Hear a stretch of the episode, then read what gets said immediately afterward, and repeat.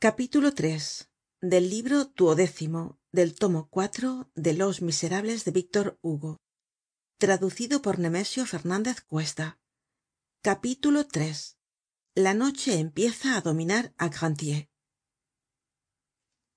el sitio estaba en efecto admirablemente indicado. La entrada de la calle ancha el fondo estrecho y en forma de callejon sin salida. Corinto figurando un embudo la calle mondetour fácil de cerrar á derecha é izquierda no teniendo posible ningun ataque sino por la calle de san dionisio de frente y al descubierto. Bossuet borracho habia tenido el golpe de vista de aníbal en ayunas. Al hacer su irrupcion el grupo se habia apoderado el espanto de toda la calle. Todos los transeuntes se eclipsaron y en un abrir y cerrar de ojos por todas partes á derecha é izquierda las tiendas los establecimientos las puertas las ventanas las persianas las buhardillas los postigos de todas dimensiones se cerraron desde el piso bajo hasta el tejado. Una vieja llena de miedo colgó un colchon delante de su ventana en una cuerda que servia para poner á secar la ropa con objeto de amortiguar el efecto de la fusilería. La taberna únicamente permanecia abierta y esto solo por razon de que allí se habia instalado el grupo. Ah dios mio dios mio decia suspirando la tia hucheloup. Bossuet habia bajado á recibir á courfeyrac. Joly se habia asomado á la ventana y gritaba. Courfeyrac por qué no has cogido un paraguas te vas á constipar. Mientras tanto en pocos minutos habian sido arrancadas veinte barras de hierro de las rejas de la fachada de la taberna y habian sido desempedradas diez toesas de la calle. Gavroche y bahorel habian cogido al pasar y derribado un carro de un fabricante de cales llamado anceau el cual contenia tres toneles llenos de cal que fueron colocados sobre las pilas de adoquines. Enjolras habia levantado la trampa de la cueva y todos los toneles vacíos de la viuda hucheloup habian ido á formarse con los de cal. Feuilly con sus dedos acostumbrados á iluminar delicados paises de abanicos habia reforzado los toneles y el carro con dos macizas pilas de guijarros guijarros improvisados como todos los demás y cogidos sin saber dónde. Habíanse arrancado tambien unos puntales de la fachada de una casa próxima y se habian echado sobre los toneles. Cuando bossuet y courfeyrac se volvieron la mitad de la calle estaba ya cerrada por una muralla mas alta que un hombre. No hay nada como la mano popular para construir todo lo que se construye demoliendo. Matelote y gibelote se habian mezclado con los trabajadores. Gibelote iba y venia cargada de maderos. Su laxitud se empleaba en la barricada y servia adoquines como hubiera servido vino adormecida. Un ómnibus que llevaba dos caballos blancos pasó por el estremo de la calle. Bossuet saltó por cima de los materiales corrió detuvo al cochero hizo bajar á los viajeros dio la mano á las señoras despidió al conductor y volvió trayéndose el coche y los caballos de la brida. Los ómnibus dijo no pasan por delante de corinto non licet omnibus adire coryntium un instante despues los caballos desenganchados se iban al acaso por la calle mondetour y el ómnibus volcado completaba la barricada. La tia hucheloup trastornada se habia refugiado en el primer piso. Tenia la mirada vaga miraba sin ver hablando por lo bajo. Sus gritos asustados no se atrevian á salir de la garganta este es el fin del mundo murmuraba.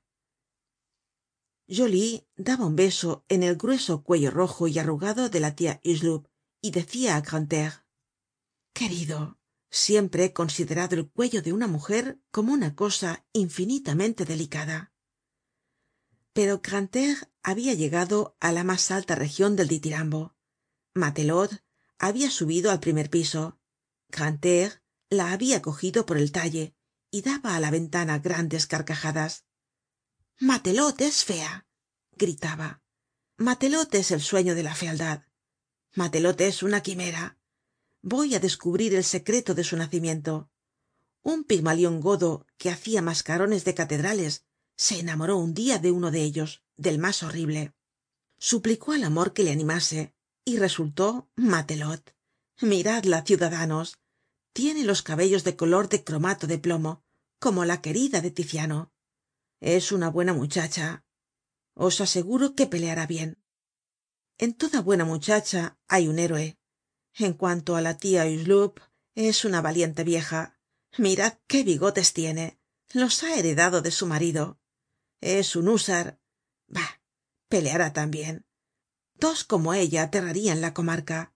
Compañeros derribaremos el gobierno tan cierto como que hay quince ácidos intermedios entre el ácido margárico y el ácido fórmico. Por lo demás á mí lo mismo me da. Caballeros mi padre me ha odiado siempre porque yo no podia comprender las matemáticas. Yo no comprendo mas que el amor y la libertad. Soy grantaire el buen muchacho. Como nunca he tenido dinero no tengo hábito de tenerle lo cual es causa de que nunca me haya hecho falta. Pero si hubiera sido rico no habria habido pobres. Ya hubierais visto.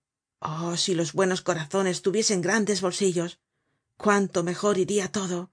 Cuánto bien haria yo. Matelote abrázame. Eres voluptuosa y tímida.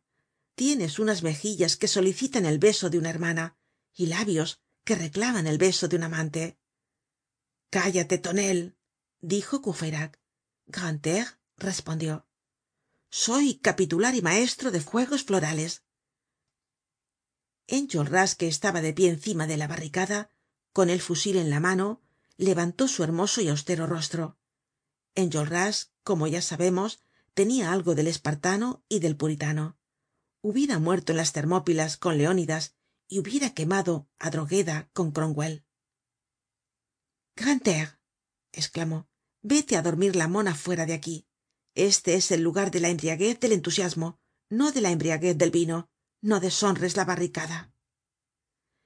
Estas palabras irritadas produjeron en grantaire un efecto singular como si le hubiesen arrojado un vaso de agua fria al rostro. Pareció que habia vuelto en sí. Se sentó apoyó los codos en la mesa cerca de la ventana miró á enjolras con indecible dulzura y le dijo déjame dormir aquí vete á dormir á otra parte. Pero grantaire fijando de nuevo en él sus ojos tiernos y turbados respondió déjame dormir aquí hasta que aquí muera enjolras le miró con desprecio y le dijo grantaire eres incapaz de creer de pensar de querer de vivir y morir grantaire replicó con voz grave ya verás murmuró aun algunas palabras ininteligibles. Dejó caer su cabeza pesadamente sobre la mesa y por un efecto bastante habitual del segundo período de la embriaguez en que enjolras le habia precipitado rudamente se quedó dormido un momento despues